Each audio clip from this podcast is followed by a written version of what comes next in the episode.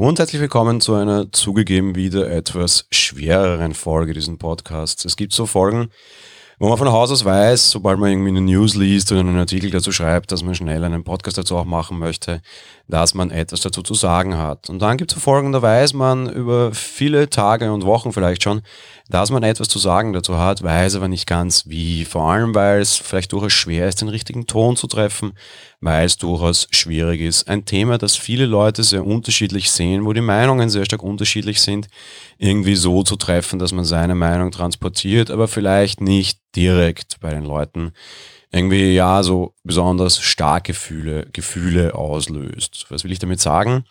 Die Folge hier jetzt behandelt ein Thema, das vielleicht nicht ganz Apple-nahe ist. Wir haben sonst sehr einfach und machen im Endeffekt sehr einfachen Journalismus, weil die Themen sehr klar sind und weil auch die, die, die Meinungen an und für sich relativ klar sind und man die durchaus vertreten kann. Da geht es nie um die ganz großen Emotionen. Ja klar, neues iPhone löst bei Leuten Emotionen aus, wer 1500 Euro auf den Tisch legt. Der will, dass das Gerät toll ist und gut ist, aber im Endeffekt, ja, Apple liefert da, man kann dann sehr viele philosophische Diskussionen führen, das ist sehr nett, das machen wir auch. Aber es gibt eben auch Themen, die dann ein bisschen über den Tellerrand hinausgehen müssen. Und eines dieser Themen ist natürlich seit Anfang des Jahres durchaus vakant und offen und da und hat mittlerweile eben auch Apple erreicht. Der Coronavirus. Der Coronavirus ist ein, eine neue Erkrankung, die seit Ende letzten Jahres ungefähr vor allem in Asien losging, die dann auch zur kompletten Sperrung einer Quarantänezoneneinrichtung einer Stadt führte. Anders als bei SARS früher ging China mit diesem Thema diesmal wesentlich offener um, was weltweit für sehr viel Angst und Panik sorgt. Wenn ihr das jetzt hier hört, übernächste Woche bin ich auf der MSC in Barcelona, weit weg von China, aber dort sind natürlich sehr viele chinesische Aussteller dort und auch dort ist die Panik zu merken. Die MSC reagiert, die Hersteller reagieren, die ersten haben abgesagt, der Coronavirus hat Auswirkungen auf die komplette Tech-Branche. Kommen wir zu Apple, was werden die Auswirkungen dort sein oder was sind die Auswirkungen bereits? Apple hat zumindest mal beschlossen, dass sie ihre Stores schließen und aber im Endeffekt auch, dass ihre Büros und wahrscheinlich auch Teile ihrer Fabriken geschlossen werden. Die Fabriken sind natürlich bei Drittherstellern, aber auch die haben so reagiert. Aktuell war mal die erste Verschlussmeldung bis 9. Februar, das wäre also vorgestern gewesen. Es war sehr schwer, auch irgendwie jetzt gestern und heute da genaue neue Stellungnahmen am Anfang mal so zu finden. Es sieht aber so aus, als würde Apple hier mit mehr oder minder nicht so ganz offener Kommunikationspolitik wie am Anfang. Das könnte sich jetzt, wenn ihr das hört, aber schon geändert haben, sorry, ja, ähm, gegen dieses Thema weiter irgendwie vorzugehen und Achtsamkeit zu legen. Jetzt gibt es auf der einen Seite dauernd zu hören, ja, Coronavirus, kam Wort Mai, was, was ist das schon, was ist das Problem? Der Coronavirus hat insgesamt weltweit ca. 10.000 aktuell Infizierte, aktuell sind so zwischen 200 und 300 Todesfälle. Das ist weniger als eine Grippe jedes Jahr dahin rafft. Was ist schon das Problem? Lass es gut sein, das ist reine Panikmache. Die WHO hingegen hat allerdings den Gesundheitsnotstand tatsächlich ausgerufen, das ist auch schon wieder anderthalb Wochen her. Und das Hauptproblem ist vielleicht jetzt nicht unbedingt die große Menge an Todesfällen. Was in diesem Virus tatsächlich neu ist, um auch ein bisschen hier ein Recherchestück hineinzugehen, ist die Ausbreitung dieses Virus. Was an und für sich recht praktisch ist, um Ausbreitung einzudämmen, ist, dass Leute krank werden, Symptome haben und dann zum Arzt gehen, hoffentlich vor allem, wenn schon ein bisschen Panik da ist.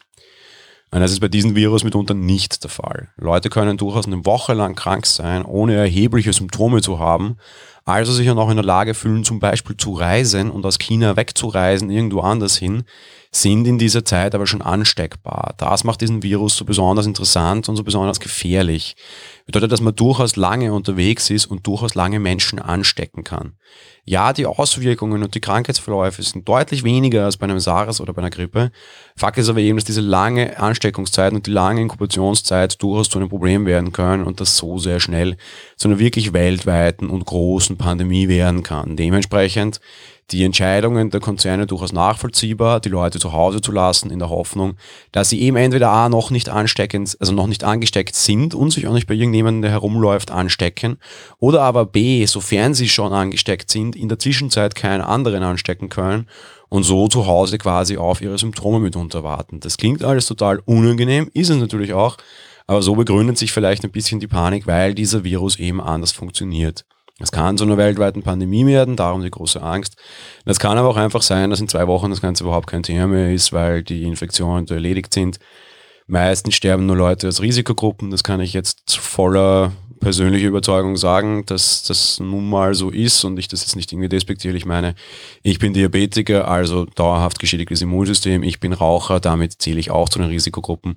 Das sind nicht nur alte Leute. Trotzdem habe ich mich entschieden, zum Beispiel auch auf den MWC zu fliegen. Was es sonst natürlich noch für Auswirkungen haben kann und die werden wir noch in ein paar Monaten spüren.